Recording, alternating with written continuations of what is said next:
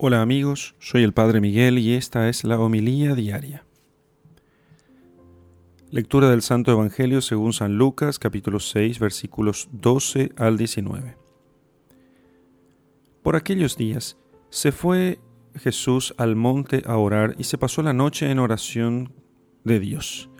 Cuando se hizo de día, llamó a sus discípulos y eligió doce de entre ellos, a los que llamó también apóstoles a Simón, a quien puso el nombre de Pedro, y a su hermano Andrés, a Santiago y Juan, a Felipe y Bartolomé, a Mateo y Tomás, a Santiago de Alfeo y Simón, llamado Celota, a Judas de Santiago y a Judas Iscariote, que fue el traidor. Bajó con ellos y se detuvo en un paraje llano. Había un gran número de discípulos suyos y gran muchedumbre del pueblo de toda Judea, de Jerusalén y de la región costera de Tiro y Sidón que habían venido para oírle y ser curados de sus enfermedades. Y los que eran molestados por espíritus inmundos quedaban curados. Toda la gente procuraba tocarle, porque salía de él una fuerza que sanaba a todos. Palabra del Señor. Gloria a ti, Señor Jesús.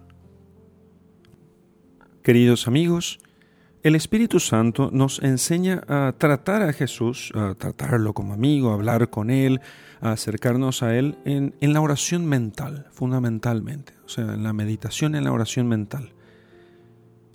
Y también mediante la oración vocal, quizá también eh, con esas oraciones que de pequeños aprendimos de nuestras madres, las cuales nunca debemos despreciarlas no porque las hayamos aprendido de nuestras madres, sino porque por ser tradicionales, esas oraciones están consagradas por el uso del tiempo, porque han rezado, eh, ellas han sido rezadas por los santos, y entonces ellas están cargadas, digamos así, de la experiencia y del, del peso de la iglesia, de los siglos. Ahora, Dios, siendo omnisciente como es, en cuanto hombre, Jesús el Señor debió de aprender de labios de su madre la fórmula de muchas plegarias que se habían transmitido de generación en generación en su pueblo, el pueblo hebreo, y nos dio ejemplo de aprecio por la oración vocal.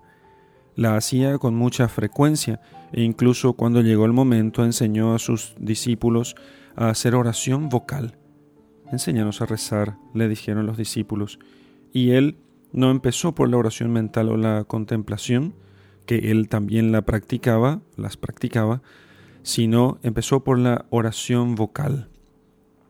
De hecho, en su última plegaria al Padre en la cruz, lo que hizo fue utilizar las palabras de un salmo.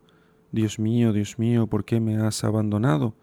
No fue la expresión de un hombre que perdía la fe, sino que fue, era el inicio de un salmo. Luego los demás ya no escucharon lo que Cristo continuó diciendo, pero él continuó recitando aquel salmo que justamente describe e ilustra su pasión. Y que si aquellos hombres que le escuchaban supieran de las escrituras, entonces notarían en ese momento que se estaba cumpliendo las palabras de aquel salmo.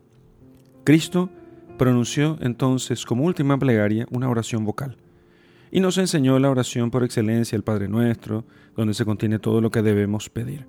La oración vocal así entonces es una manifestación de la piedad del corazón. Nos ayuda para mantener viva la presencia de Dios durante el día, porque no siempre podemos elevar nuestra mente con sosiego en medio de los trabajos y del bochorno de la jornada, pero podemos recitar una oración aprendida y entonces fácilmente nos elevamos hasta las cosas del cielo. En esos momentos en que la oración mental es difícil, la oración vocal viene en nuestra ayuda. Como cuando dice San Pablo que no sabemos cómo pedir a Dios y el Espíritu Santo, en la iglesia, en los santos y en la tradición, viene en nuestro auxilio. El texto de las oraciones vocales, muchas de raíces bíblicas, tanto las oraciones de la liturgia como otras que fueron compuestas por los santos han servido a muchos cristianos para alabar, dar gracias, pedir ayuda, desagraviar. Y cuando acudimos a estas oraciones estamos viviendo de modo íntimo la comunión de los santos y apoyamos nuestra fe en la fe de la Iglesia. ¿Ven cómo es importante memorizar oraciones? Tener un devocionario, repetir esas oraciones una y otra vez, hacerlas nuestras para que inspiren después la meditación y nos eleven a la contemplación. Para rezar mejor y evitar la rutina nos puede ayudar este consejo. Un consejo de San José María Escriba. Procura recitar las oraciones vocales con el mismo amor con que habla por primera vez el enamorado, y como si fuera la última ocasión en que pudieras dirigirte al Señor. En el nombre del Padre, y del Hijo, y del Espíritu Santo. Amén.